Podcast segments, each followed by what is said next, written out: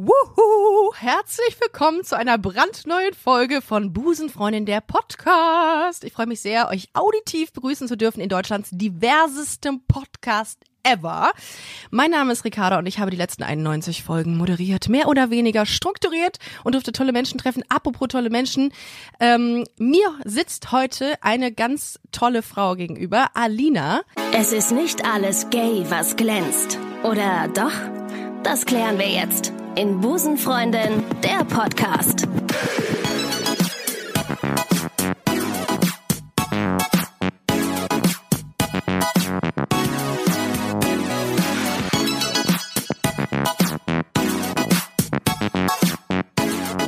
Sängerin und Songwriterin. Herzlich willkommen bei Busenfreundin der Podcast. Juhu, danke, dass ich da sein darf. Sehr Mega. gerne. Wir sind ja heute hier bei deinem Label. Wir sind bei äh, Universal Uni- Music. Universal. Universal. Universalmusik. Und äh, ja, es ist sehr schön. Wir sitzen auch, das könnt ihr vielleicht auch hören, liebe Busenfreundinnen und Busenfreunde. Äh, Der Sound ist großartig. Wir hallen nicht, wir äh, echoen nicht. Wir sind, äh, wir klingen gut. Trocken. Ja. Trocken ist ein gutes Stichwort, Alina. Endlich trocken. Endlich trocken. In einem letzten Endlich Podcast. trocken im Podcast, im letzten Podcast. Man muss dazu sagen, vielleicht ganz am Anfang, du bist nicht gay. Nee, Aber du hast ähm, leider, mehrere, es tut mir leid. aber ist nicht schlimm. Es soll es auch geben. Aber ich habe dich ähm, mal gesehen beim L-Beach Festival und zwar im Mai 2019. Da bist du aufgetreten, hast sehr inspirierende Musik und du hast mir eben im Vorfeld ähm, erzählt von deinem Bruder, über den wir eigentlich nicht so viel sprechen sollen, weil er das unangenehm findet. Macht aber nichts. Aber du hast ein Lied, in dem es unter anderem um ihn geht und um die Liebe zwischen zwei Männern. Genau. Mit Größe gehen heißt der Song auf meinem ersten Album. Also auf Größe kommt's an. Ja, Ja. sehr gut. Und es war eine wahre Geschichte, weil mein Bruder nach sieben Jahren und einem Heiratsantrag verlassen wurde, den er nicht selber gemacht hat. Er hat einen Heiratsantrag bekommen und wurde verlassen für einen anderen. Also nach dem Heiratsantrag. Ja, also die waren vier Monate verlobt Ja. und sieben Jahre zusammen. Und dann wurde mein- mein Bruder also das Herz auch gesprengt, so richtig krass. Und es war so eine einschneidende Geschichte. Und ich konnte endlich mal für meinen großen Bruder so ein bisschen eine Stütze sein, weil der ist immer so ein bisschen stärker, ein bisschen rationaler als ich. Und ich bin immer so die emotionale und habe immer meine ganzen Liebes, unglücklichen Liebesgeschichten und so. Und er war da immer hat sich immer bedeckt gehalten, weil er Ja. sich auch lange nicht geoutet hatte. Und erst dann mit Mitte 20 und erst und dann war eigentlich schon so seine erste große Liebe und mit dem war er dann eben so lange zusammen und dann hat's ihm also, hat er zum ersten Mal so richtigen Liebeskummer gehabt und da konnte ich ihn endlich auch mal ein bisschen trösten und es hat uns ganz nah zusammengebracht und diesen Song äh, ins Leben gebracht. Also Ähm, wie, wann hast du denn gemerkt, also hast du immer schon gemerkt, dass er gay ist? Oder als Schwester? Ja, das Merkt ist ja man so ein das? Ding. Ich komme ja auch aus der Kleinstadt, aus dem Ja. Südschwarzwald und dort war das einfach tabu. Also Ja. nicht ich habe mich immer für weltoffen gehalten Mhm. und für auch total, weiß ich nicht, ach ist ja alles hier auch entspannt bei uns, war es aber nicht und letztendlich mein Bruder ist dann auch zum Studium nach erstmal nach Berlin Mhm. und auch mit dem Hintergrund natürlich endlich in der Stadt zu sein, wo er sich mal ausleben kann, Ja, ausprobieren kann. Und für ihn war es auch, wie glaube ich, für viele, die ähm, sich dann erstmal nicht outen, er wollte sich auch zu 100 Prozent sicher sein, Mhm. weil er konnte es ja nicht ausleben und ausprobieren. Und er hat mir damals gesagt, das Schöne war, ich war die allererste Person, der es überhaupt gesagt hat, also vor der er sich geoutet Krass. hat. Und er war, glaube ich, dann 4, 25 und ich war Anfang 20. Ja, und dann ähm, meinte er, ich wollte es halt erst dann sagen, wenn ich mir, wenn ich mich zum ersten Mal richtig verliebt habe. Mhm. Und das hatte er sich damals. Und ja, und dann im Nachhinein klar, also ich habe ab und zu schon mal so den Spruch gehört, ja, dein Bruder ist doch schwul. Und ähm, er hatte auch immer sehr viele weibliche beste Freundinnen und die waren Indiz. auch oft unsterblich in ihn verliebt. Aber er hatte dann auch einmal eine, eine Freundin für so ein für so ein halbes Jahr oder ein Jahr und irgendwie ja, ich habe ihn auch öfter mal gefragt, sag mal, wenn du schwul wärst, ne, du kannst es mir immer du Oh, easy. es mir sagen. Sowas, so eine Reaktion stellt man sich vor, wie sie im Buche steht. Was ist so entspannt, dass du sagst immer, selbst wenn du schwul bist, du kannst es mir sagen. Alles gut. Ja. Ja. Und aber er hat damals mir wirklich in die Augen ge- geguckt, mehrmals und sagte, ich bin nicht schwul, du kannst mir glauben. Ja, weil er sich nicht sicher sah. Ja, stimmt. und mein Bruder kann so überzeugend sein. Und im Vergleich zu mir, ich bin immer so ein offenes Buch, auch zu meinem Leidwesen ganz oft. Und er ist halt Auch. so, er ist so voll der Stratege und Ja. kann sich dann, kann seine Emotionen auch so sehr steuern. Ja. Und eben auch für sich so, wenn er sich nicht safe fühlt Mhm. und für ihn auch Gefahr droht, dann kann er sich immer richtig verhalten. Mhm. Ich bin immer so, ich laufe so ins offene Messer rein.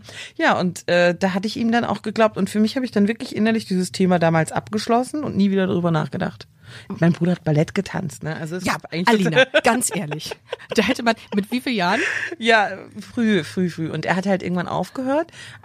Mit dem Grund, dass er gehänselt wurde. Ja, das ist scheiße. Das ist, und da sind wir wieder beim Thema, ne? Das ist Wir wieder haben Barbies zusammengespielt. Also letzt, klar, rückblickend macht alles auf einmal Sinn. Schocker. Er hat Celine Dion mir gezeigt zum ersten Mal. Und du hast gesagt, wow. Whitney, Mariah und Celine. Ich meine, er ist wirklich Also mehr geht nicht. Ja, aber, aber ich find's toll. Und äh, es ist Beverly ja, Hills 90210. Das wird wieder die aufgelebt. Ganzen, Das- ja, die das ganzen. kommt ein Remake. Ja, ja, geil, mega. Wahnsinn. Ja, stimmt, aber es kam doch schon, oder nicht? Also Weiß in Deutschland ist es noch nicht gewesen, aber ich habe darüber auch schon gelesen gehabt. kam denn das? Ich glaube auf Netflix. Und er hatte so eine Beverly Hills, also es führt jetzt echt weiter, aber so eine Beverly Hills Barbie, auf die ich immer neidisch war, mit der er immer so durch den Raum gelaufen ist. Oh Gott, er wird mich umbringen dafür, dass ich das erzähle, aber er wird Wir wahrscheinlich diesen Podcast Wir gar nicht hören. Obwohl, Mit der ich eigentlich? rumgelaufen bin und deren Vielleicht Haar dann so schön ge... Er ist, mit, nee, sie, er ist mit dieser Barbie rumgerannt durch die Wohnung und die, die Haare äh, waren so schön im Wind und ich war immer so, ich will Ja, auch so eine, so eine. Mini-Windmaschine dabei gehabt Ja, dann so- wahrscheinlich. Toll. Ja, aber es sind sehr, sehr viele Anzeichen. Als Frau hat man ja. Ja. eher so, ist man ja eher dann so in der Phase, dass man ähm, mit elektrischen Autos spielt oder dass man Carrera-Bahn hat. Das hatte ich auch, aber ich hatte auch Barbie. Welche Barbie hattest du? Hattest du das Traumhaus? Ähm, ja, ich Lass hatte mal so in ein Deep Haus. Talk Ich gehen. hatte ein Haus. Ich hatte Ja? so ein Haus. Ich, war das das Traumhaus? Also es hatte so einen Lift, den ich so hochziehen konnte Boah. mit so einer. Das war mega. Geil. Das hat mich aber auch total fasziniert. Und Ja. by the way, ich bin äh, zwar nicht äh, zu 100% gay geworden oder so, aber ich war auch immer schon eher die dann, die mit dem Papa Autos erraten gespielt hat und so. Mhm. Toll. Ja, und ich habe mich auch immer für Technik auch schon interessiert. Ja, und das sind immer diese Stereotypen, ne? Man wird ja, immer so Rollenbilder wird man ja gepresst als Kind und dann bist du anders und abnormal, wenn du mit Barbies spielst und wie auch immer, das finde ich auch so schwierig. Aber bevor wir jetzt weitermachen, ähm, ganz kurz mal zur Einordnung, wer du bist. Du ähm, bist Sängerin und Songwriterin. Mein Lieblingslied, äh, Lied Lied? von dir ist Berlin übrigens. Echt? Ja, habe ich jetzt hoch und runter gehört die letzte Zeit. Und ähm, ich werde dich nie vergessen. Ja, nie vergessen. Nie vergessen. War meine so. erste Single damals. Ja, und das war ziemlich geil. Ähm, insofern Dankeschön. geht auf jeden Fall schon mal bitte auf Alinas Facebook, äh, Facebook. Facebook ist ja tot. Instagram-Kanal. Instagram ist am besten. Alina offiziell klein zusammengeschrieben und deutsch bitte. Offiziell, nicht official. Nicht official. Alina offiziell. Alina offiziell. Danke für den Shoutout. Ja, sehr gerne. Nee, aber das ist immer schön, wenn man dann ähm, so ein bisschen den äh, das Gesicht ähm, hinter der Stimme, auch vor der Stimme, mit der Stimme, wie auch immer. Zu der Stimme? Zu der Stimme, da war's. ähm, dazu äh, kriegt und äh, darum äh, checkt den Instagram-Kanal mal aus. Mm, Du, äh, äh, du ich habe bei, bei Wikipedia geschaut und da stehen zwei Angaben. Einmal bist du 44 und einmal bist du 34. Ja, das ist so. Es, Was ist das? Ich darf mich nicht googeln, weil da reden so oft drüber. Was ist das? Ich habe ja, äh, ich jetzt kommt uns kommt der Ghetto, der Ghetto durch. Ich habe ja am Anfang so ein bisschen ein Geheimnis aus meinem Alter gemacht, weil ich Warum? äh, ein bisschen spät gestartet bin halt einfach.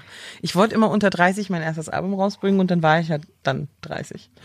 Anfang 30 und jetzt bin ich 34, also ich werde 35 dieses Jahr und Kann man schon die Rente anmelden eigentlich im Musikbusiness, wie auch in der Comedy-Branche im Grunde. ich bin ist auch schon. Oh, wir haben Also kurz, drüber. Kurz bevor wir angefangen haben aufzunehmen, schon über äh, Frauenquoten und Frauenprobleme und Sexismus gesprochen in der Branche. Ja, weil eben, dir wird ja immer eingebläut, Mhm. oh mein Gott, als Frau hast du ja so ein schnelles Verfallsdatum und wenn du Ah. irgendwie die 30 überschreitest, dann bist du, dann hast du eigentlich keine Vagina mehr. Ja, also und so mit ein- 35, wenn du da schwanger wirst, ist Risikoschwangerschaft. Ja, da kannst also- einfach nur bergab dann gehen. stirbst einfach. du. Ja. Also das, das hatte ich natürlich auch schon mit der, mit der Mutter mich aufgesogen, leider.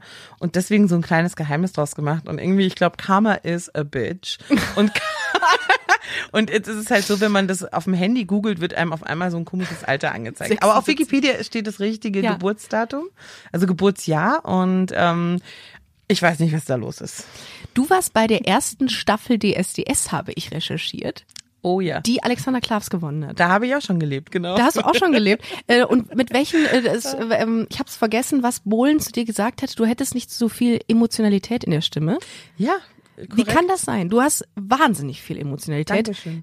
Ähm, könnt ihr auch an dieser Stelle mal reinhören bei Spotify unter Alina. Äh, ich habe äh, ich hab die Lieder gehört und ich finde, die, die sind schon sehr, äh, also touching. Touching. Danke. Berührend. Und Judging. Judging, Judging auch. Nein, Geil. die sind sehr, sehr. Also ich finde, das, da hat er wirklich auf, er hat er wirklich eine, eine falsche Prognose abgegeben oder ein falsches Feedback, weil Oh, ich meine, wa- geht man da gebrochen raus? Mm, Ja, also ich war auf jeden Fall damals gebrochen, ja. Ja. Ich musste auch, ich bin da auch mit, also man muss sich vorstellen, ich war da der absolute boah, Selbsthass-Teenager-Kandidat. Also ich Wann war war halt super unsicher. Ich war Jahren? 16, 15, 16. Ach, noch länger, 15 Jahre, 16. Oh, Das war äh, 2002. alter Falter. 18 Jahre. krass. Das ist richtig lange her. Alter Gott. Falter. Ich bin auch Wow. grad, da habe ich schon gelebt. Ja. da habe ich schon gelebt. Ja, und dann äh, war ich so echt Dinosaurier. Ja. da war ich 16 und habe halt überhaupt, ja, war super unsicher mit mir. Ich war mit meinem Körper natürlich total im, äh, immer im Krieg, ähm, habe mich immer nicht wert, wertig, also wie sagt man, wertvoll gefühlt und dachte ja so, die Musik und die Stimme ist so das Einzige, was so wirklich toll an mir ist. Und äh, in dem in der Kleinstadt muss man auch dazu sagen, ich bin auch so ein Character. Ich bin einfach jemand, ich bin laut, ich bin extrovertiert, ich habe schon immer meine Meinung gesagt und ich hab ich bin so angeeckt, ohne dass ich überhaupt gemerkt habe, dass ich angeeckt bin. Wahnsinn. Und das ich wollte eigentlich immer nur so eine Zeit lang verschwinden oder unauffällig irgendwie sein und so das kleine graue Mäuschen. Also ich war so ein klassischer Teenager, einfach total irgendwie im Zwist mit mir und total uncool mit mir selber.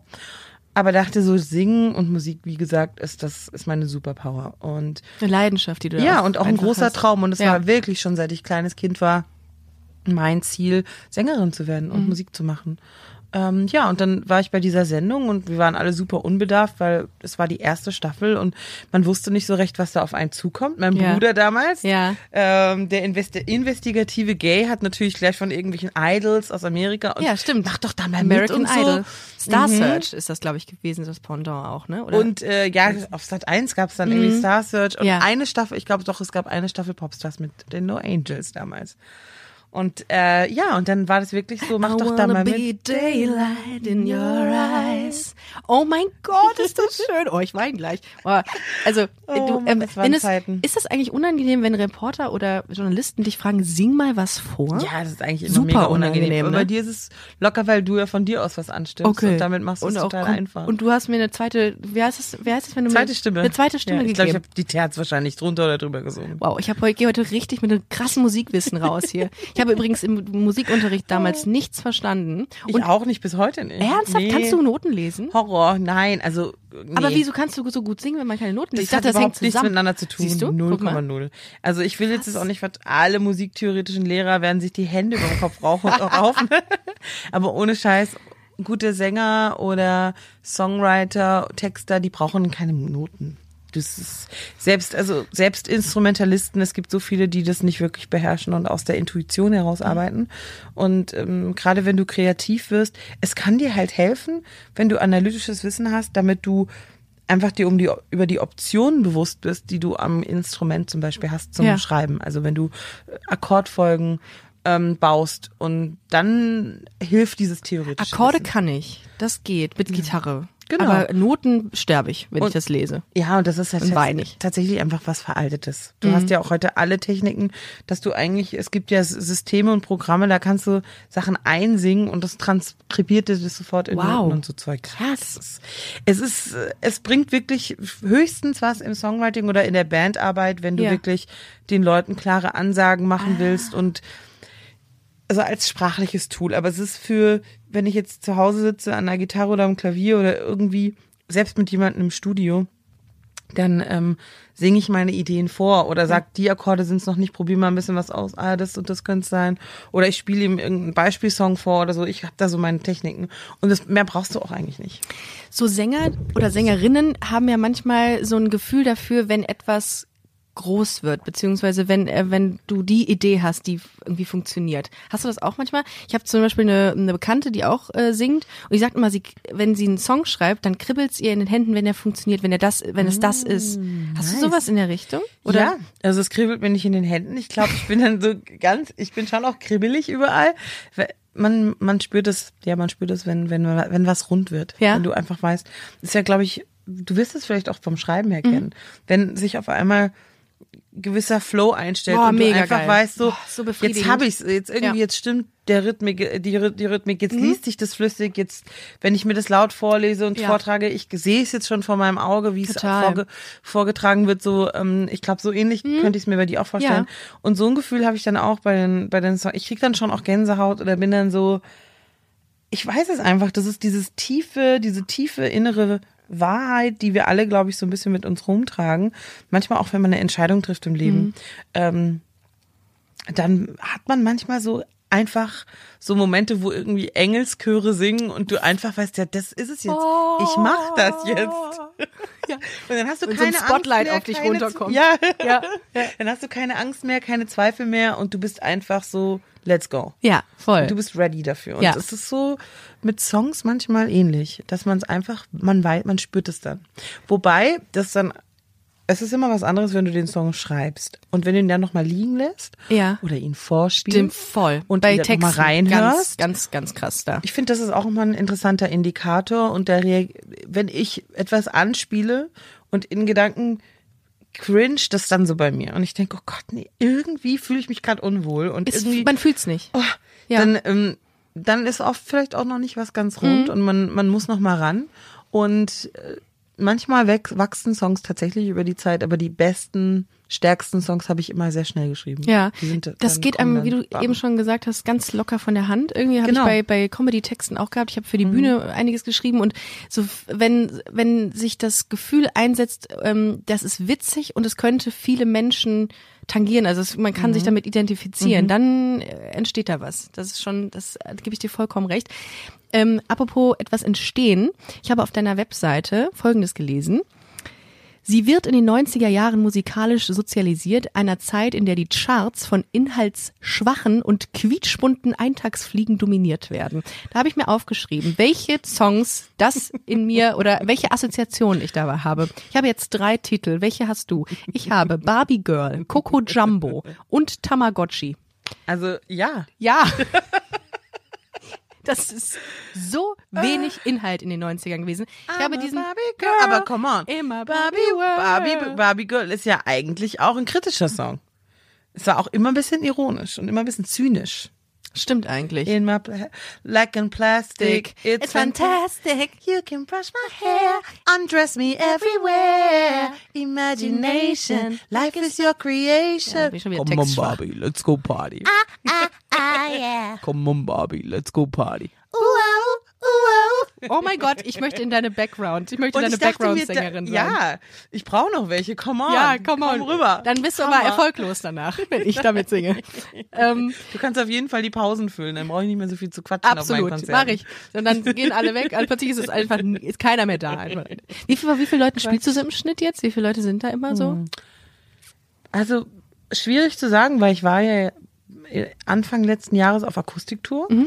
und da ist es extra, war, haben wir es ja ganz intim und ganz klein runtergefahren. Ist jetzt auch noch nicht so, dass ich die Mercedes-Benz Arena füllen würde oder Noch richtig, nicht. richtig große Clubs fülle ich glaube ich auch noch nicht, aber was kommen so in Hamburg kommen dann bestimmt schon tausend Leute zu mir. Boah, das ist viel.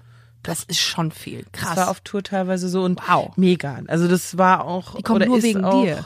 Das ist verrückt. das ist verrückt, ne? ja, das ist wirklich verrückt. Gut, bei mir, ich spiele jetzt so Hunderter, was jetzt auch, das ist nett. Ähm, nicht Mhm. Ansatzweise. Absolut. Mega. Ich, also denke ich mir irgendwie die ganze Zeit, es kommen Leute nur um dich labern zu sehen und dich singen zu sehen. Das ist so Mhm. Ja. eine Gabe, also das ist so ein Geschenk, muss man wirklich ganz klar sagen, dass die Leute sagen, ey, ich, ich ähm, investiere da Zeit und Geld von mir aus auch, geh da hin, das ist so geil. Ja, und ich, ganz ehrlich, also für mich sind auch die Fans oder die Leute, die meine Musik lieben, man nennt sie halt Fans, also ich finde es einen schwierigen Begriff. Mhm. Ich auch. Aber so meine Freunde, Follower. Follower, Follower. das sind schon auch meine, irgendwie sehe ich die wie Freunde und Familie. Also Ja. ich, ich kenne da auch ganz viele schon vom Sehen oder quatsch mit denen. Ich nehme mir auch immer Zeit nach den Konzerten, will Ja, die auch gut. kennenlernen. Ich schreibe zurück, wenn man mir schreibt und irgendwie weil ich ganz genau weiß, ich meine, am Ende des Tages und das ist, ist das ja der Grund, warum es dann mich überhaupt gibt in Mhm, der, absolut. in der, in der Musikbusiness-Welt. Und- Das, dieser ganz, diese ganzen Zwischenschritte und mittels Männer und Frauen, schön und gut, aber am Ende des Tages kommt es auf die Fans drauf an und, Mhm. und die sind die, das sind die Leute, die auch noch kommen, wenn gerade keiner Bock auf dich hat, wenn Ja. dich gerade keiner hypt oder feiert. Voll. Das sind, das ist die Base, das ist die Family so. Voll, Ja. total. Und es wird leider Gottes immer mal wieder Zeiten geben, wo, wo man, wo es schwierig ist, wo es Täler gibt, ne? Ja. In die man fällt oder in die man äh, irgendwie kommt, weil es ist die, die, die Branche, ich denke mal, die, bei, in der Musikbranche ist es, aber ich denke mal, es ist mit Sicherheit so, ist es ähnlich wie, wie, ähm, wie bei uns in der, in der Comedy-Branche, dass du immer Zeiten hast, wo es gut läuft und dann auch mal wieder nichts. Und darum Natürlich, klar, das ist das Los des Künstlers. Und das ist wirklich auch, egal wie groß die Leute sind. Also äh, wir hatten es vorher von vorhin von Sarah Connor. Ich meine, die hat jetzt vielleicht nicht die finanziell großen, größten Probleme gehabt, weil die immer noch stattgefunden hat, international, durch ihre internationalen Hits früher. Ähm, From Zero to Hero, war das sowas? ja, und Ja? From Sarah with Love. Ja, Der okay. war halt so- Okay. selbst in Amerika ein Hit. Ach, Mhm. Und krass. ihr ähm, Ex-Manager hat mir dann auch mal erzählt, dass als da hier in Deutschland nichts mehr ging, war die halt trotzdem noch auf riesigen Tourneen in, in Russland und China und so unterwegs. Die hatte halt einfach weltweit Fans. Und trotzdem in Deutschland, in der Wahrnehmung war sie komplett weg vom Fenster. Wow. Und ähm, kam dann mit Sing meinen Song zurück. Und ist Ja. jetzt eine deutschsprachige Künstlerin. Und das ist jetzt ein Beispiel. Es gibt Ja. so viel- und der geht's wirklich, die ist ja auf den oberen, das ist die Top, weiß ich nicht, die absolute Top-Liga, Mhm. was du so erreichen kannst vom Erfolg, von den Verkäufen und sowas. Aber je, eigentlich alle möglichen Freunde, Kolleginnen und Kollegen von mir, die Musiker sind, Künstler sind, ähm, wir haben alle eine ähnliche Geschichte. Mhm. Also es ist wirklich, es ist immer ein Up and Down und es wird es auch bleiben. Ich habe auch mal den, ähm, wie heißt der? Konstantin Wecker? Nee, doch. Das ist doch auch ein Sänger, oder? Der Sänger von Bab. Ja. Der heißt nicht Konstantin Wecker. Der Nee. Sänger von Bab, wie heißt er denn? Den habe ich mal getroffen auf so einem Pressemoment, wo wir beide unsere Touren angekündigt hatten und da gab es so einen kleinen, ja, so einen kleinen Presses, so ein Presse-Get-Together. Und dann habe ich ist er auf Solo-Tournee gegangen und hat sein Soloprogramm angekündigt. Und dann meinte ich irgendwie so salopp zu ihm, naja, du, du musst dir ja keine Sorgen mehr machen. die also, läuft's. Du hast ja deine Ja. Fans. Sagt er, ich kann dir eins sagen, ich gebe dir jetzt mal einen Ratschlag, genieß es und Aber arbeite Du hast weiter. nie was sicher. Ja, das glaube ich auch. bis am Ende, äh, bis zum Ende. Das ist, und es gibt ja so viele Stars und Künstlerbiografien, wo es eigentlich genau das ist. Ja. Man, man möchte immer glauben, dass ja irgendwann bin ich safe. Also ich glaube, man kann sich so eine gewisse finanzielle Sicherheit erarbeiten und ähm, auch eine Stabilität für, für sich als Mensch. Ähm, zum Beispiel den Beruf vom Privatleben ein bisschen besser zu trennen und sich da auch nicht so abhängig zu machen von irgendwelchen Parametern, Preisen, Erfolgen, Verkaufszahlen etc. Das ist, glaube ich, ganz wichtig und das sollte man auch versuchen als Künstler. Aber am Ende des Tages die Karriere und die, die, Kreativität, das sind sowieso Ups und Downs. Also Ich finde auch, man muss an diese ganze Sache, äh, sei es in, im, im Beruf als, als Sängerin oder von mir aus Comedy-Autorin, immer so demütig auch sein. Dankbar für das, was man da gerade machen darf. Weil das kann von jetzt auf gleich einfach vorbei sein. Und äh, da stimme ich dir absolut zu, dass man sich, also ich persönlich bin jetzt auch nicht so der Typ, der sich auf irgendwas ausruht, sondern wenn ich dann mit irgendwas irgendwie Erfolg irgendwie hab, dann mache ich weiter, weil ich denke, okay, das ist jetzt cool. Ich habe manchmal ein bisschen das Problem damit, dass ich dann auch mal Sachen, dass ich mich mal hinsetze und mal sacken lasse, was ich da gerade schon so so aufgezogen habe oder was ich da so erreicht habe. Manchmal sieht man das nicht mehr. Das ist manchmal ein bisschen schade. Da muss man sich dann auch wirklich proaktiv hinsetzen und sagen, so, jetzt denkst du mal, wo warst du vor drei, vier, fünf, sechs Jahren und wo bist du heute? ja. Und das, ist das bei dir auch so? voll. Ich saß hier in diesem Raum Ja. mit ähm, einer, äh, wie sagt man dazu, mit einer, mit einer Coachin, kurz bevor mein Album damals Coachy rauskam. heißt das, glaube ich, Coachin sogar. oder Coachie. Völlig. Die macht so Coaching für Künstler Ja. und netterweise hat meine Plattenfirma mir dann irgendwie so ein, zwei Stunden ermöglicht mit ihr, weil es gibt ja doch Ein viele Gesangscoach oder Nö. Also irgendwas anderes, was es nicht. So Live-Coaching sozusagen, also es ging so, okay. Mhm. so wirklich auch mentale Vorbereitung darauf und auch wenn man vielleicht noch Zweifel in sich hat oder Ängste Ja. hat und so und oh Gott, ich bin da voll davon, also ne? und deswegen Dito. hatte ich so ein ganz nett, ganz tolle ein, zwei Stunden, so wo ich auch in Tränen ausgebrochen bin, Mhm. mehrfach. Und sie saß hier, ähm, da wo du saßt, auf der Mhm. Seite ist das hier und sie hat irgendwann so, einen No- so, so einen Satz gedroppt. Weißt du, wie viele Leute gerne jetzt an deinem Platz sitzen würden? Wow. In diesem Moment. Ja, und dann wird was, dann entsteht was im Kopf, ne? Voll. Und das war mir, es ist mir bis heute nicht so richtig Ja. klar. Weil irgendwie, weiß ich nicht, man, man steckt so in seiner Blase, in seinem, Ja. in seinem Film, Ja. Mhm. dass man das ganz selten wirklich begreift und wirklich auch diese Demut empfindet und dank, also ich bin schon dankbar, aber Mhm. Ich habe trotzdem immer so viele Baustellen offen gleichzeitig, dass ich eigentlich nur die ganze Zeit am Fixen bin und hier links, rechts, vorne, zurück. Äh, was muss ich als nächstes? Und äh, jetzt das habe ich noch vergessen und da muss ich noch hin und Ja. oh shit und jetzt muss ich doch hier noch irgendwie Ja. planen und wie wird's eigentlich? Kann ich das jetzt eigentlich gerade bezahlen? Und äh, wie ist denn Ja. das? Also ich bin immer irgendwie im Struggle, dass ich es gar nicht richtig checke. Ja. Ja, immer dieses, äh, das, das Ziel ist einfach irgendwann gar nicht mehr das Ziel, sondern es geht immer weiter, es geht immer weiter geradeaus, es geht immer weiter geradeaus, immer. Und das Schlimme ist, du willst dann, also das hört sich jetzt ganz negativ an, und man will dann mehr. Man sagt dann, okay, jetzt ist, das ist der Step, jetzt kommt der nächste Step und dann der Step. Aber man muss auch mal innehalten und nicht immer so, also ich finde das immer so schwierig, dass man sich selbst immer so bettelt damit. Ja, also Wobei- genau, man ist ja auch sein eigener größter Kritiker. Och, und ganz die, die. Angst und den Druck, den die machst du dir, das ist ja hausgemacht meistens. Ja. Also wird dann noch verstärkt von Leuten von außen oder von Situationen, Ja. aber die kommt eigentlich aus dem tiefsten Innern. Voll.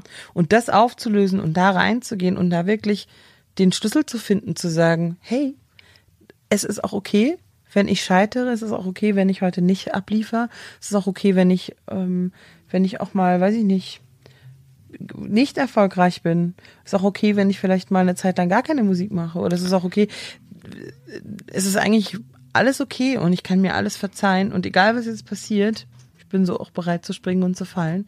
Das ist, glaube ich, so ein, das ist eine krasse Arbeit, bis, man da hinkommt. Also ich bin da auch noch nicht. Wie gehst du denn mit Scheitern um? Du hattest ja 2014, glaube ich, habe ich gelesen, eine Stimmband-OP. Mhm. Das ist ja für eine Sängerin im Grunde das K.O.-Kriterium. Ne? Also wenn du was an der Stimme hast und nicht mehr singen Mhm. Ja. kannst, dann bist du ja raus. Hast es aber wiedergefunden oder Mhm. bist wieder, wieder aufgestanden. Wie gehst du mit Scheitern um? Ja, das Wir machen heute mal so einen Persönlichkeitstest. Herausforderung. Ja, wir machen mal so einen, so einen Achtsamkeitspodcast. Ja, genau. Ja. Schön. Mm, Ich gehe mit Scheitern.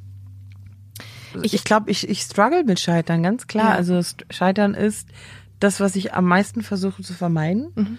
Mhm. Mm, Wenn man halt schon ein paar Mal hingefallen ist und gemerkt hat, man kann wieder aufstehen, das stärkt einen Ja. durchaus. Und das lässt einen eigentlich auch nochmal so ein bisschen den, den, die Risikobereitschaft erhöhen. Ich habe mit dem Stimmen, mit dieser ganzen Stimmenkacke, habe ich aber extrem profitiert, weil ich am Ende, ich bin durch die Hölle gegangen und ich habe wirklich Angst gehabt, Glaube ich. mein, mein, mein, mein, meine Existenz. Superpower, meine Superpower zu verlieren. Und auch da, damals, 2014, habe ich wieder gemerkt, ich mache mich meinen Selbstwert so krass davon abhängig. Mhm. Ich habe einfach irgendwie alles darauf ausgerichtet. Und was ist jetzt, wer, was bleibt von mir? Es war wirklich die Frage, die ich mir gestellt habe, was bleibt denn von mir übrig, wenn ich keine Stimme mehr habe? Und ähm, ja, also das war eine intensive Phase. Letztendlich habe ich emotional, menschlich total daran profitiert und vor allen Dingen auch technisch sängerisch, weil ich bin ja dann in Logo Logotherapie gegangen, Logopädie heißt das, Logopädie, habe dann sehr viel mit meinem Körper gearbeitet, sehr viel ähm, Übungen gelernt und auch viel über meine Stimme gelernt. Habe dann auch darüber hinaus viel mit Stress angefangen, mich auseinanderzusetzen. Also wie kann ich Stress abbauen durch Atmung? Was kann ich machen, um mich zu entspannen? Wie funktioniert eigentlich mein Körper? Und wie spielt das alles zusammen? Und habe da mir echt so ein paar richtig wertvolle Fundamente rausgezogen, mit denen ich da echt jetzt noch arbeite und bin technisch besser geworden. Ich habe ich hab einen, ähm, ich hab einen Tipp, den ich mal von einer Schauspielerin bekommen habe. Ja. Du wirst jetzt umfallen. Bei Stress drückt sie sich immer auf die Klitoris. Geil. Das ist wohl in der Schauspielerei ist das eine Technik. Ja, aber ist nicht bei euch in der Säng in der So, Nein. stell mal vor, ich stehe da so mitten auf der Bühne, so in 15.000. Moment mal. Moment mal, ich muss da gleich mal, ich muss mal meinen Juicy Spot drücken. Let's go. Let's start the party. Das wollte ich nur mal einwerfen, einfach nur für den Fun Fact. Schön, ja, das ist schön. Ich finde, ähm, was das angeht, was du gerade gesagt hast, äh, ich finde dieses Wort Resilienz hat wahnsinnig an Bedeutung gewonnen. Dieses ähm, Hinfallen, Aufstehen und sich nicht, es ist an sich abprallen lassen. Ich bin so oft in diesen letzten zwei Jahren, wo ich den Podcast mache, gescheitert, weil ich Leuten gesagt habe, ey, ich glaube an dieses Projekt, habt ihr Bock, das und das mitzufahren oder mitzu unterstützen? Und ich ganz oft bin ich daran gescheitert, dass Leute gesagt haben, nee, das bringt nichts, du wirst nach zehn Folgen aufhören, das trägt sich nicht, das Thema wird nicht an Relevanz gewinnen. Ähm, und ich glaube, man, man entwickelt so wirklich dieses, dieses äh, dicke Fell, ne? Das hast du wahrscheinlich gerade du in dieser sehr hart umkämpften Branche auch gemerkt, oder? Boah, ja, also mein Fell könnte könnte noch viel viel dicker sein. Also ich da muss ich noch dran arbeiten. Das ist wirklich die für mich die größte Herausforderung. Und als jetzt mein erstes Album kam mit dieser ganzen mit dem ganzen Druck, mit den ganzen Erwartungen und ich habe so lange auf diese Platte hingearbeitet. Boah, wie lange hast du gearbeitet? Sechs Jahre an dem Alter, Album gearbeitet. krass, und dann war ja irgendwie mein Lebenstraum, der zum ersten Mal so passierte Mhm. dann. Und da war, kannst, es war unvorstellbar. Also ich war wirklich, ich stand neben mir. Ich war auch gar nicht, ich bin, ich bin dankbar für die Alina in der Zeit, dass sie das irgendwie durchgezogen hat, Mhm. weil es auch ganz viel hinter den Kulissen passiert, ähm, was mich destabilisiert hat und was mich, was es mir nochmal hundertmal schwerer gemacht hat. Und ich war auch wirklich an dem Punkt, wo ich eigentlich dachte, das geht nicht. Ich kann das nicht mehr. Ich Mhm. bin dafür, ich habe da gar nicht die Kraft mehr. Ich, das hat mich so fertig gemacht. Alles. Ja, man ist dann irgendwann ausgepowert. Das ist wirklich, ich war schon Ja. ausgepowert eigentlich, als es losging. Da war ich eigentlich schon noch, ich hatte eigentlich noch so 10, 20 Prozent im Tank. Und dann musste ich eigentlich zur Höchstleistung Mhm. erst auffahren. Und ähm, letztendlich kann ich mich nur bei mir selber bedanken und bei ein paar, paar tollen Leuten um mich herum, dass das irgendwie geklappt hat und Ja. dass ich jetzt immer noch da bin und dass ich jetzt ein zweites Album mache und dass das weitergeht und ich eine neue Haltung dazu habe. Trotzdem immer noch alte Issues, die kommen, die werden auch wieder sicher kommen. Ja. In gewissen Momenten weiß ich ganz genau, da steht links der eine Typ und rechts die andere und so. Die sind da. Das ist einfach so, meine Ja. Dämonen und mein, mein Zeug Ja. so. Aber ich versuche mich damit halt noch besser zu arrangieren und vor allen Dingen mein wichtigstes Learning, und das habe ich letztens erst einer Kollegin gesagt, ähm, das kann, ich kann, ich werde das nicht mehr so ernst nehmen. Das ist wirklich, man muss, also diesen ganzen Branchen, diesen ganzen Business-Aspekt, ist einfach nur ein Zirkus. Ja, vor allem, Die weil ganzen- das ja. hat ja nichts mit deiner Leidenschaft als Sängerin zu tun, also mit deiner ähm, Leidenschaft Sollte es nicht. Singen zu tun. Ne? Es ist ja nur Ja. dieses Brimborium drumrum.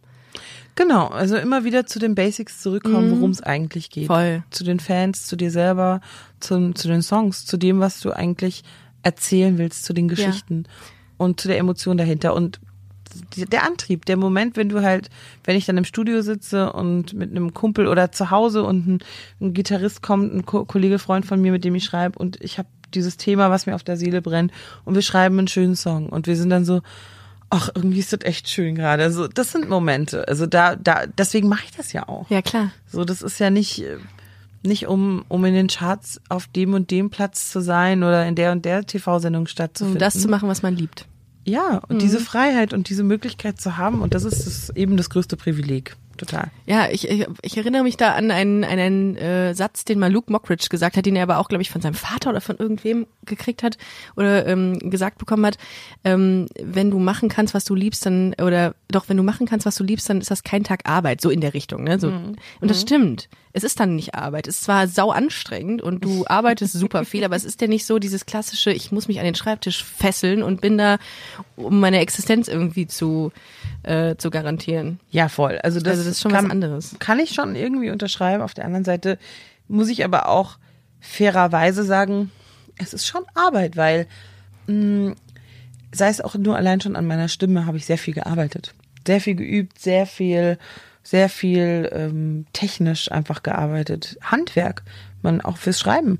Es, du musst, wie viele Songs habe ich geschrieben? Hunderte. Hunderte. Aber es ist nicht so, dass du, also da hast du vollkommen mit Mhm. recht, es ist nur nicht so, dass man sagt, boah, nee, kein Bock drauf, es muss ich wieder hoch äh, Gut, ja. Mhm. schleppen. Es ist Arbeit, absolut, aber es ist so eine Arbeit, weil man weiß, wofür man das tut und warum man das macht. Weil man's Es so ist vielleicht findet. eher ein Beruf. I'm Sandra, and I'm just the professional your small business was looking for. But you didn't hire me because you didn't use LinkedIn jobs. LinkedIn has professionals you can't find anywhere else, including those who aren't actively looking for a new job but might be open to the perfect role, like me. In a given month, over 70% of LinkedIn users don't visit other leading job sites. So if you're not looking on LinkedIn, you'll miss out on great candidates like Sandra. Start hiring professionals like a professional. Post your free job on linkedin.com/people today.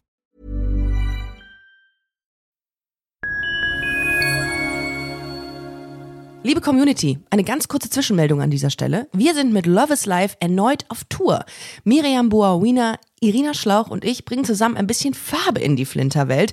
Mit dem Love is Life Pride Special kommen wir am 29. Juni nach München in den Schlachthof, am 19. Juli ins Karlswerk nach Köln und am 1. August ins Übel und Gefährlich nach Hamburg. Eins meiner persönlichen Highlights wird die Live-Weltpremiere meines ersten Songs sein. Es wird weitere Highlights geben. Es wird lustig, deep und selbstverständlich seid ihr mittendrin. Love is Life Pride Special 2024. Tickets gibt's auf eventim.de oder in den Busenfreundin Show Notes. Wir sehen uns auf Tour und jetzt geht's weiter mit Busenfreundin, der Podcast.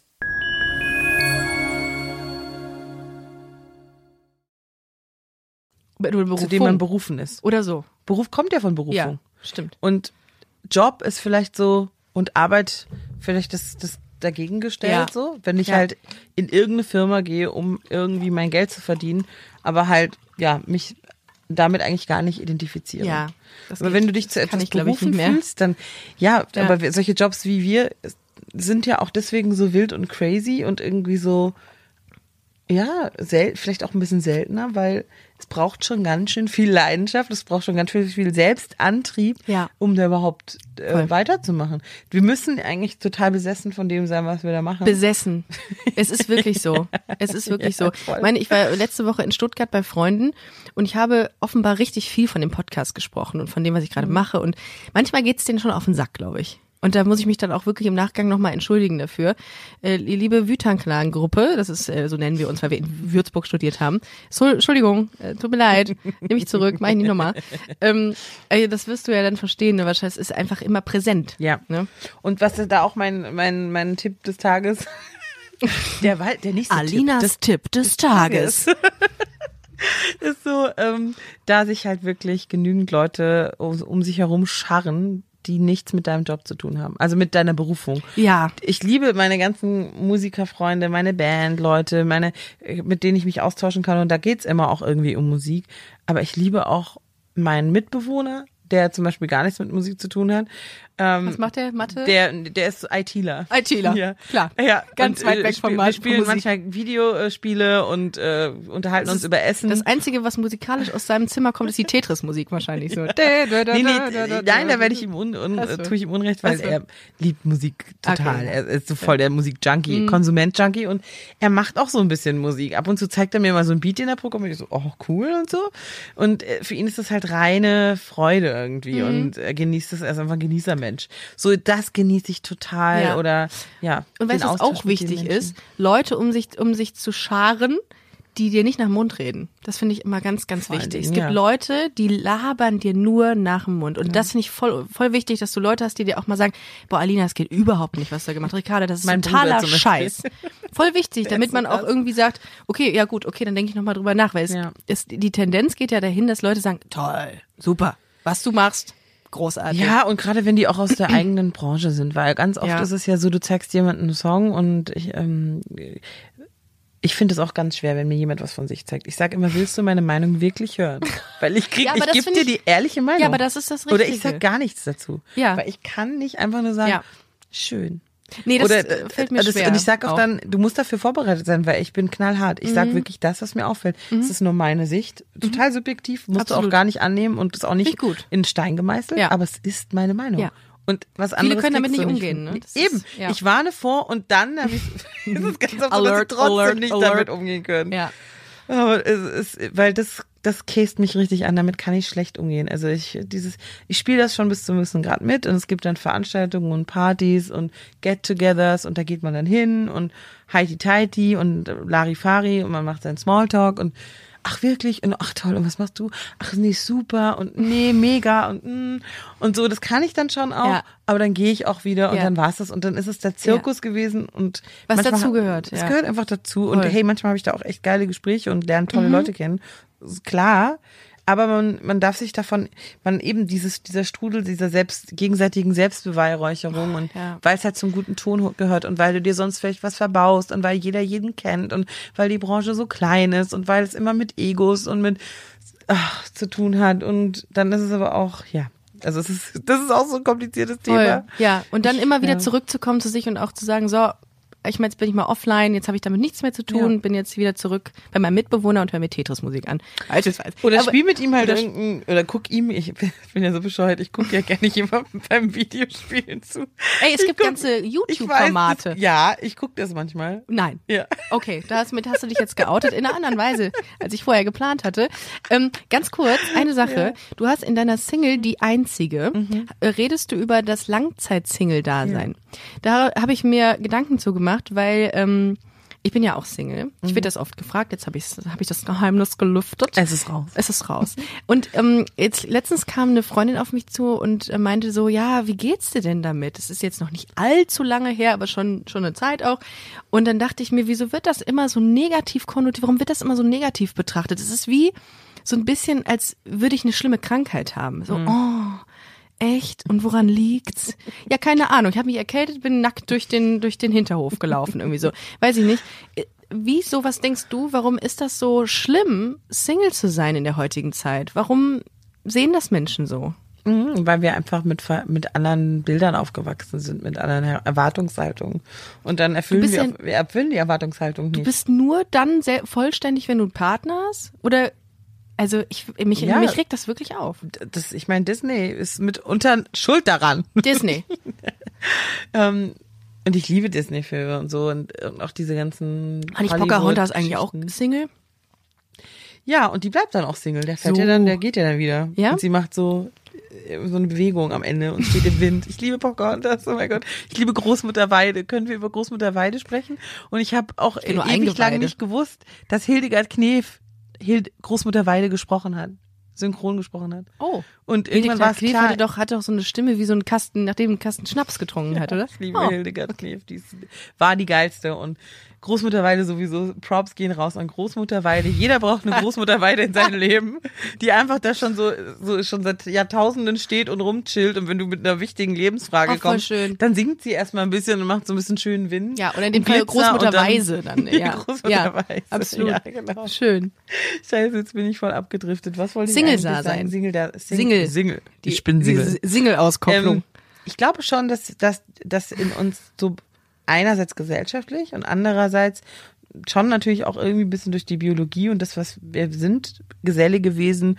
Wir wachsen erstmal in so Familienkonstrukten auf und sehen, haben Eltern, die vielleicht zusammenleben oder mal zusammengelebt haben. Dieses Konzept Beziehung ist schon, ist ja schon überall und gegenwärtig und man, ja, ich habe auch immer die ganze, meine, die längste Zeit gedacht, ich brauche jemanden, ich brauche jemanden. Und ich finde es auch okay, wenn man jemanden möchte oder sich wünscht.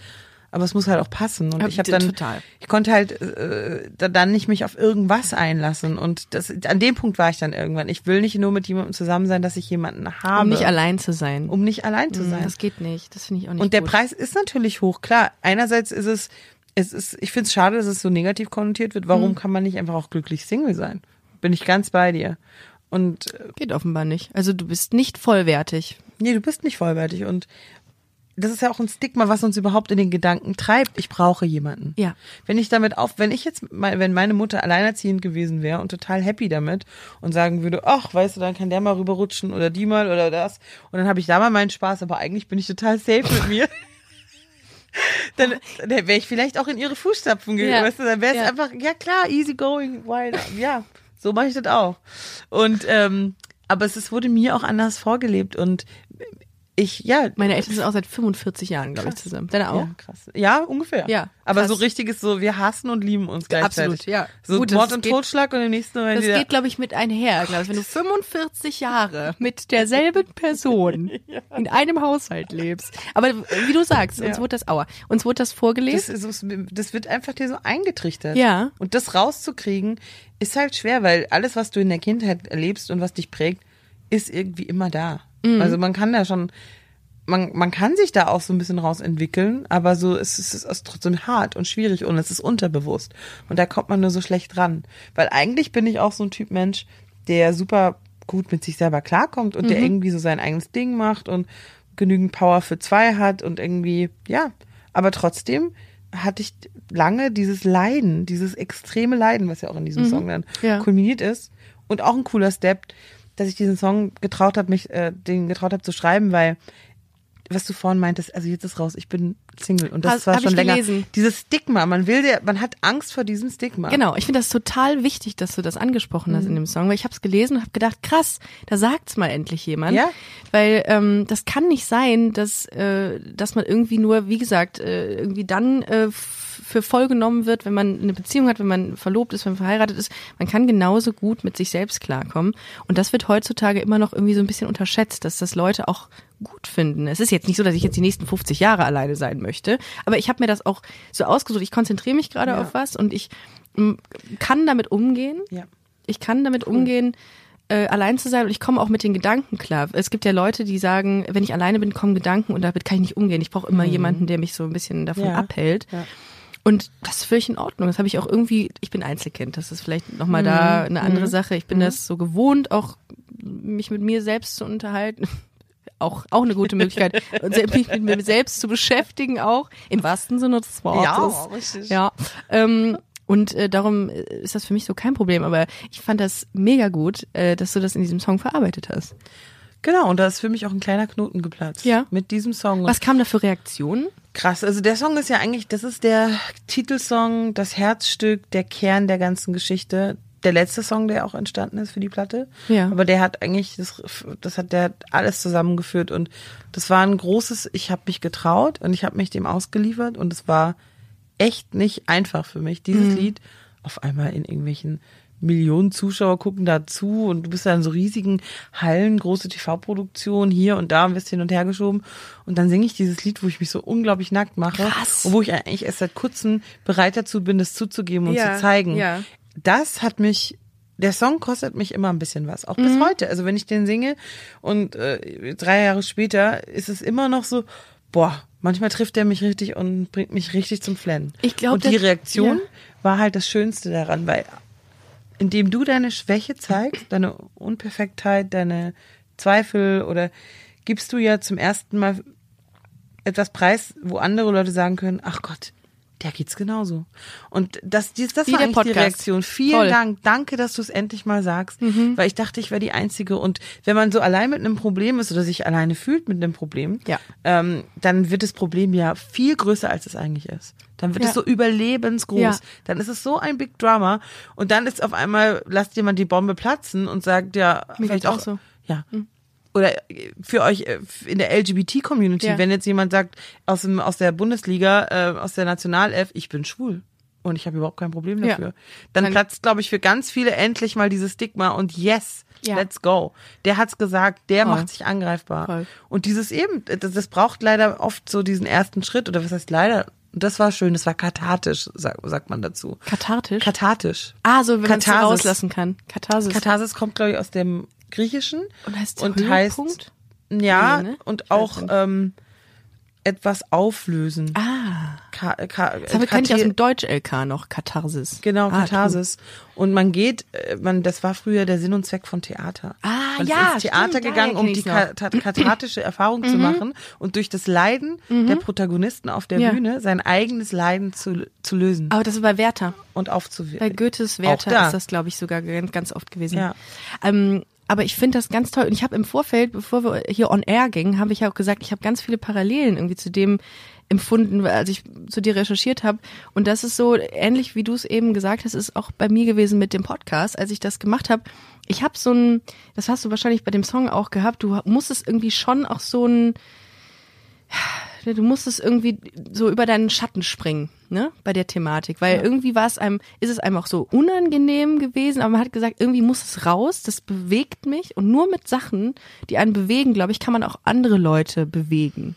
Und das war auch so, und du hast natürlich auch die Möglichkeit, anderen Mut zu machen dadurch. Und dieser Podcast und auch mein Outing ähm, war ja auch, äh, im Podcast war ja auch so ein, so ein erster Step, Hast du dich im, im Podcast geoutet? ja, Wann also war das? Ich jetzt vor zwei Jahren, äh, also ganz offiziell von meinen Eltern irgendwie mit 25 und auch bei Freunden, die wussten das sowieso schon. Jetzt? Wenn ich Äh, das fragen darf. klar, ähm, 32. Und äh, das ist auch so, je tiefer das irgendwie sitzt und je persönlicher das ist, desto krasser ist es dann, ne? Wenn man es dann auch noch mal, ich meine, ich rede ja jetzt zwei Jahre drüber, dein Song äh, hast du jetzt drei Jahre Drei Jahre, gespielt. Aber es ist immer noch, und das sehe ich total wie du, ist es manchmal immer noch so dann, also in Gesprächen oder so, braucht es immer noch mal so ein ist das immer noch mal so ein kleiner, ähm, so eine ganz minimale Überwindung, wenn ich Leuten sage, ja, ich stehe auf Frauen oder ich Mhm. Ja. habe eine Freundin, wie auch immer. Ja. Ähm, komisch eigentlich, ne? Aber es ist, hat viel gemacht in einem offenbar. Ja, es dauert, es dauert einfach, Total. Mhm. bis es wirklich so aufgelöst ist. Das, weil es braucht ja ewig, bis es irgendwie so aus der Tie Untiefe des Unterbewusstseins durchdringt Voll. und sich durchsetzt und oft lang genug ein Problem ist, bis man Mhm. es endlich rauslässt. Und dann muss man es ja erstmal etablieren in seinem Leben. Und da muss Mhm. Voll. es selbstverständlich werden. Es ist eigentlich auch eine Übungssache. Ja. Und es ist ja auch ein, die Gesellschaft, wenn es halt noch so ist, dass es einfach noch nicht überall angekommen ist, selbstverständlich, dann dauert das auch noch und dann spürt man auch immer noch diese Energie irgendwie in der Ja. Luft. Ja. Also es ist wirklich so, Ja. ich kann das ja total nachvollziehen, auch nicht nur mit dem Single-Dasein, sondern auch mit dem Dicksein. Ja. Also das war ja, so ist es ist immer noch stigmatisiert in unserer Gesellschaft, wenn man übergewichtig ist. Und in der Zeit, wo ich Teenie war, da war der Heroin-Chick irgendwie so. Also je dünner, desto besser. Ah, und ich ja. bin immer aufgewachsen und Schlimm. dachte, ja gut, dann bin ich halt, ja, dann ist mein Körper halt richtig scheiße. Und ich sag immer, das Wichtigste ist, dass die Dicken überall angekommen sind. Mhm. Jetzt ist es eine Community, jetzt ist es irgendwie ein Trend, jetzt ist Mhm. es auch irgendwie so die Sexkarte wieder. Curvy ist Mhm. jetzt sexy und so. Jetzt muss man sich auch als Curvy-Frau immer nackt zeigen und immer sexy zeigen und so. Und das schwierige Entwicklung, Ja. weil eigentlich am Ende des Tages muss es einfach nur okay sein, dass es in, in fast jedem Geschäft von Kleidergröße XXS bis Kleidergröße XXXXL alles gibt. Das wäre ja Divers. eigentlich Diversity. überall Ja. diverse, dass Ja. Diversity einfach angekommen ist. Ja. Dass wir in allen Kampagnen immer schwarze Frauen, Männer, kleine, große, verkrüppelte, what, whatever, dass irgendwie jeder so auch stattfinden darf, Mhm. Voll. dass es nicht mehr, dass es gar nicht mehr thematisiert werden muss, Ja. dass es einfach okay ist. Ja, gay okay. Gay okay. Gay okay. Aber das ist halt wirklich ein gesamtgesellschaftliches ähm, Wachsen und Ja. Entwickeln und da sind wir halt auch Stimmen. Ne? Also du bist ja genauso eine Stimme für deine Community wie ich für meine Community in Anführungsstrichen oder für meine Themen, Mhm. die die ich mitbringe in, in dieses Leben. Und ich sehe mich da auch als Vorreiterin. Ich Ja. erlebe es ja überall. Ich komme ja, ähm, ich betre betrete ja Neuland. Ja. Und da hat noch niemand mir gezeigt, wie man den Weg geht. Ja. Sondern wir, das, den müssen wir jetzt halt gehen. Ja, ich find- Und den Generationen nach uns das ein bisschen erleichtern. Ja. Und auch die werden wieder irgendwie sagen, what Ja. the fuck, also den Weg kannst du echt nicht laufen. Alter, Vater, ist Glattgetretene rutschig. Pfade. Das funktioniert ja gar nicht. Nee, absolut, da bin ich voll bei dir. Ich finde das ganz inspirierend, wie du dich auch für die Themen einsetzt, wie du dazu stehst und wie du das auch umsetzt musikalisch. Das muss man dir wirklich, äh, wirklich lassen. Das äh, hat mich in der äh, Zeit, in der ich gestern Bahn und äh, Zug gefahren bin, habe ich mir das ist die beste, der beste Moment. ja, habe ich mir das alles reingezogen und fand das wirklich gut. Und äh, ich glaube, in Anbetracht der Zeit äh, äh, müssen wir so langsam äh, unser Gespräch beenden.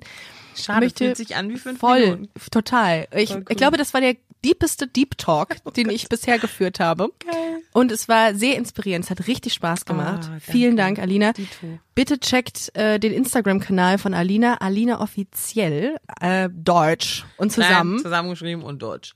Genau. Äh, und äh, supportet äh, diese starke Powerfrau. Ich musste mich da letztens drüber lustig machen. Das immer heißt starke Frauen. Äh, Ja, letztens ja, hieß es, ja. und dann haben wir auch Ricarda da, die starke Frau. Und ich denke mir, sag doch einfach nur Frau. Ja, genau. Ne? Wir sind Powerfrauen, wir Nein, sind starke wir Frauen. sind starke Frauen. Powerfrauen. Mein Gott, wenn die uns in unseren Piff, schwachen Momenten mal treffen würden. Ich denke immer, wenn die mich mal sehen in, würde. die, mit, oh, in. Hospitalismusstellung in der, in der Badewanne sitzen. Am Ritzen. Und weinen.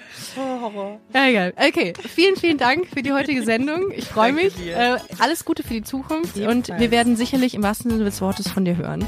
Und Yes. äh, checkt Spotify aus. Sehr, sehr cool. Also ihr Lieben, vielen Dank, dass ihr zugehört habt. Äh, wir hören uns nächste Woche wieder. Checkt unseren Instagram-Kanal sehr gerne aus. busenfreundin-podcast. Wir sehen uns auf Tour www.busen-freundin.de slash Termine. Ich wünsche euch was. Tschüss. Tschüss.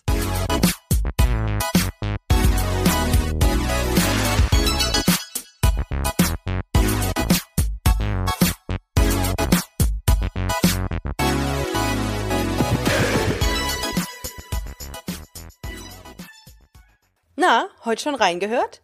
Busenfreundin, der Podcast wurde präsentiert von rausgegangen.de.